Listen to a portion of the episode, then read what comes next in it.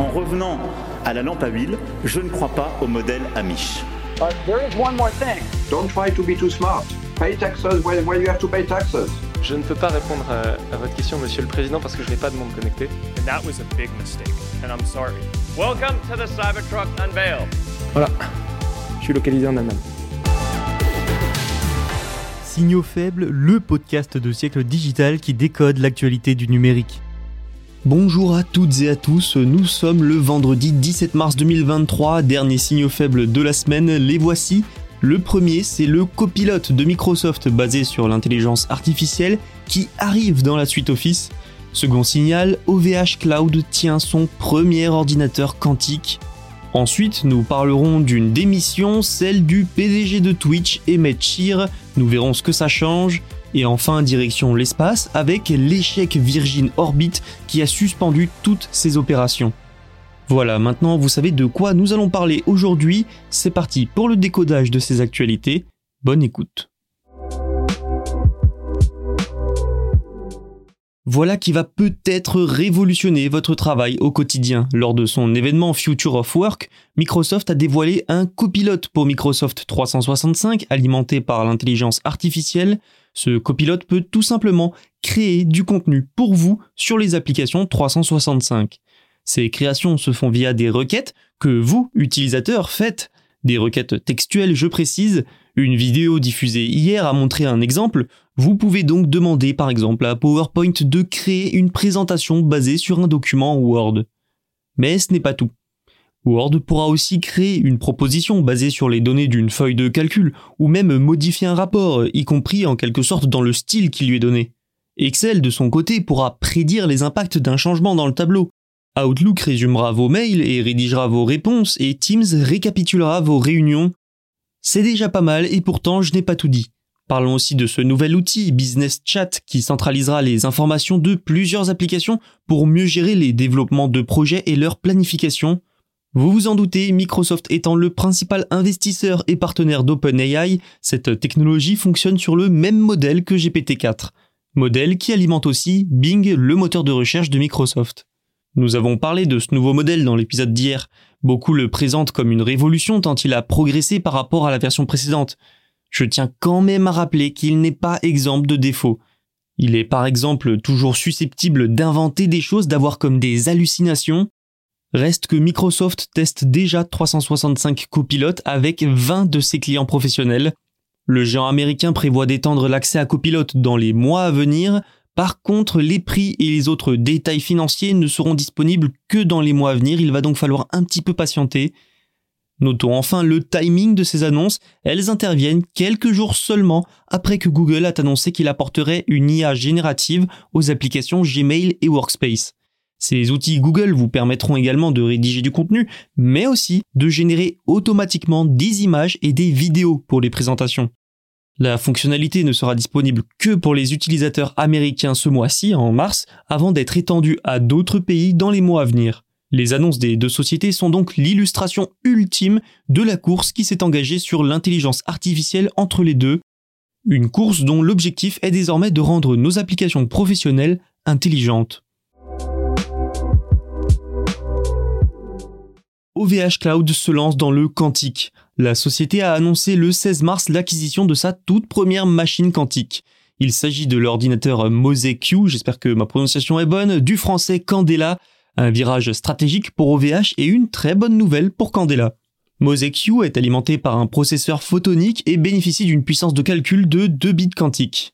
Une puissance pouvant augmenter grâce à une conception modulaire, je parlais de virage pour OVH Cloud, eh bien c'en est bien. À écouter l'entreprise elle-même, je la cite, cet achat donne le coup d'envoi de nombreux projets en recherche et développement. Mais cet achat entre surtout dans le cadre du partenariat lancé en juin entre la jeune pousse française du quantique et son compatriote du cloud. L'objectif avec cette association, c'est de permettre au plus grand nombre, scientifiques comme entreprises, d'accéder à la technologie quantique.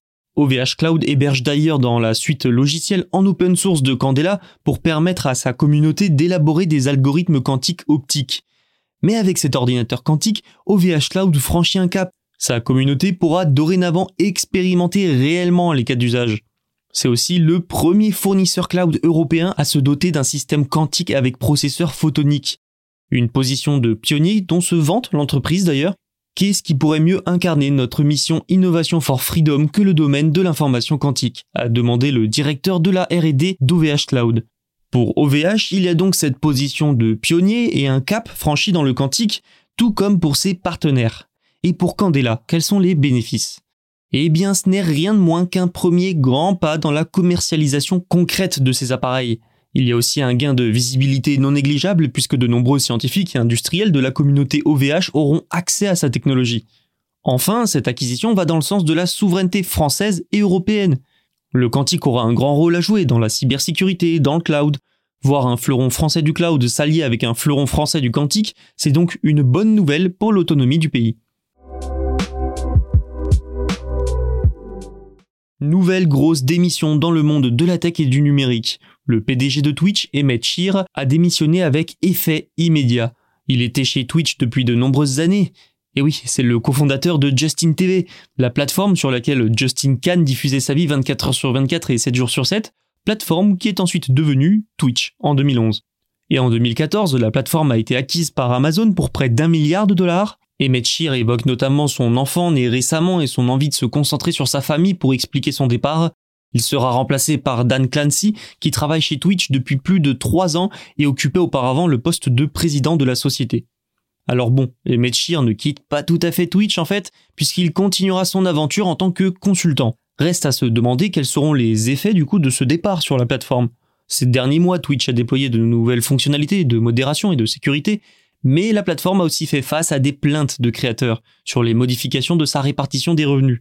Twitch qui doit gérer en même temps que ses problèmes la concurrence accrue de YouTube, surtout depuis que la plateforme de Google a débauché certains de ses streamers les plus populaires. La période n'est donc pas la plus stable pour la société, mais malgré tout, le désormais ex-PDG est confiant dans l'avenir de la plateforme. La direction que va prendre Twitch dans les mois à venir sera en tout cas intéressante à étudier. Rien ne va plus pour Virgin Orbit, la société de satellites de Richard Branson. Dans une situation délicate, le premier trimestre 2023 n'a rien arrangé. Déjà, la société a eu une tentative de lancement ratée en janvier au Royaume-Uni. Ratée, voire même désastreuse. Hein. Le lancement a échoué après un problème avec le moteur au deuxième niveau de la fusée. Ajoutez à ça une situation financière difficile avant ce raté et vous obtenez désormais une situation vraiment vraiment critique. Hein. Selon ARS Technica, plusieurs analystes financiers avaient déjà prédit que la société serait à court d'argent au cours du mois de mars, et eh bien on dirait qu'ils étaient visionnaires. La société a suspendu ses opérations et va licencier presque tout son personnel, comme l'a révélé en premier lieu BBC News.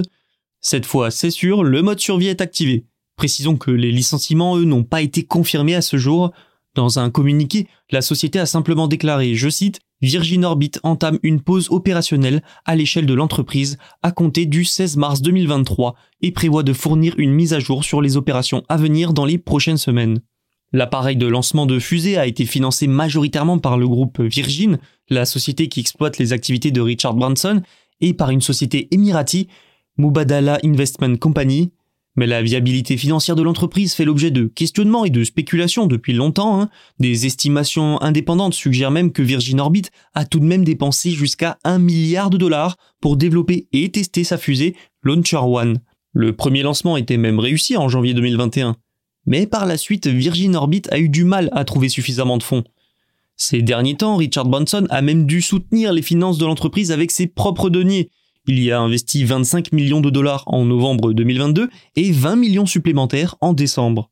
Il y avait donc du bon et du moins bon depuis la création de l'entreprise. L'échec du lancement du 9 janvier 2023 est survenu après 4 succès consécutifs quand même, mais il suffit parfois d'une petite étincelle pour mettre le feu à toute une société. S'il y a bien des licenciements massifs chez Virgin Orbit, pas sûr que l'entreprise se relève un jour. C'est tout pour aujourd'hui, j'espère que ça vous a plu. Vous pouvez vous abonner pour ne rien manquer et recevoir de petites alertes à chaque nouvel épisode. Vous pouvez écouter tous les podcasts de Siècle Digital sur notre site siècledigital.fr et sur les plateformes de streaming. Bon week-end et à lundi.